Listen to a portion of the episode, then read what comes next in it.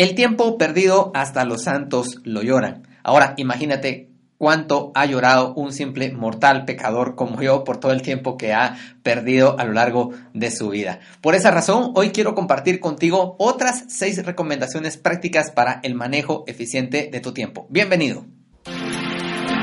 Agente de cambio. Inspirando a la acción.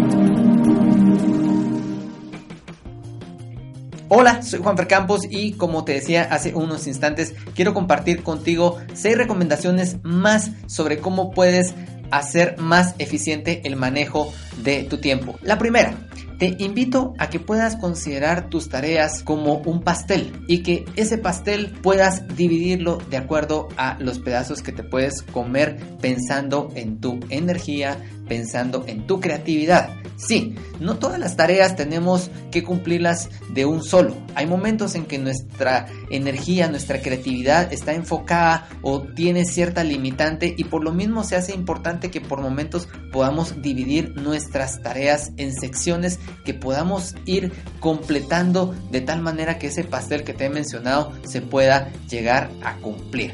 La segunda recomendación es que puedas aplicar la regla del 80-20. Hay ocasiones en que con el 20% de tu tiempo y de tu esfuerzo y de tu energía puedes obtener el 80% de los resultados. Debes darte cuenta dónde tú eres más eficiente, dónde tú puedes cumplir con mejores acciones para que al final, cuando tú puedas llegar a tener todo el panorama, digas, me voy a enfocar en esto porque este 20% me va a dar el 80% de los resultados. Número 3, la tercera recomendación es que identifiques cuáles son tus obstáculos claves, cuáles son esos distractores, esos ladrones de tiempo que tú puedas llegar a, a tener. A lo mejor son llamadas telefónicas, correos electrónicos, juegos de video, tiempo en, el, en las redes sociales, no sé, pero cada uno de nosotros seguramente tenemos acciones que se vuelven obstáculos clave para que nosotros podamos hacer de nuestro tiempo algo más eficiente. Y ojo, no te estoy diciendo que elimines todo aquello que te pueda generar recreación, porque recrearse es bueno. El problema es cuando tú le estás dedicando demasiado tiempo a ciertas acciones que se vuelven en obstáculos clave. Te estoy llevando a un nivel mucho más profundo donde tú analices tu propio comportamiento y puedas darte cuenta dónde hay cosas que tú estás haciendo que te están eliminando la oportunidad de ser más eficiente con tu tiempo. La número cuatro que te quiero dar es que tú puedas definir tus propias estructuras. Va muy de la mano con lo anterior, porque si yo me analizo cuáles son aquellas acciones que me están quitando el tiempo, también puedo definir dónde puedo ser más eficiente, dónde yo puedo ser mucho más provechoso, cómo puedo yo manejar y tomar mejores decisiones para poder tener mejores estructuras que me ayuden a manejar el tiempo. Si yo logro generar estructuras en mi forma de pensar, en mi forma de ser,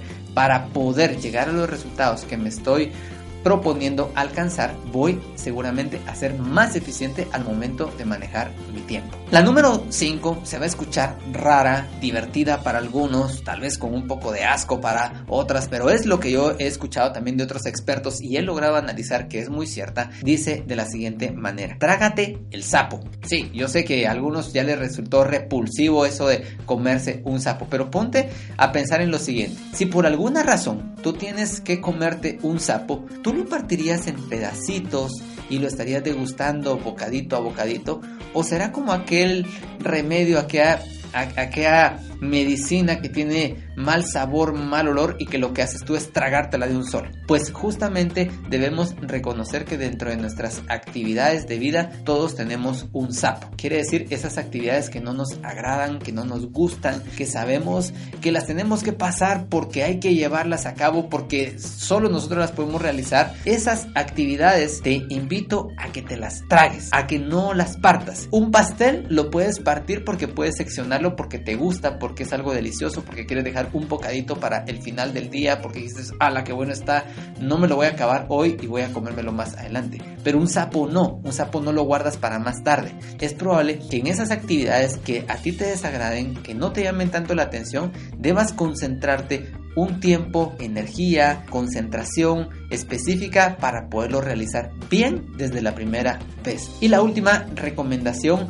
es una palabra de dos letras muy simple de escribir, pero creo que para muchos es muy difícil de cumplir y es no. Aprende a decir no. Muchas de las actividades en las que estamos sobrecargados y que nuestro tiempo se llega a ocupar de una manera excesiva es porque le decimos sí a todo. Y es importante que aprendas a decir no.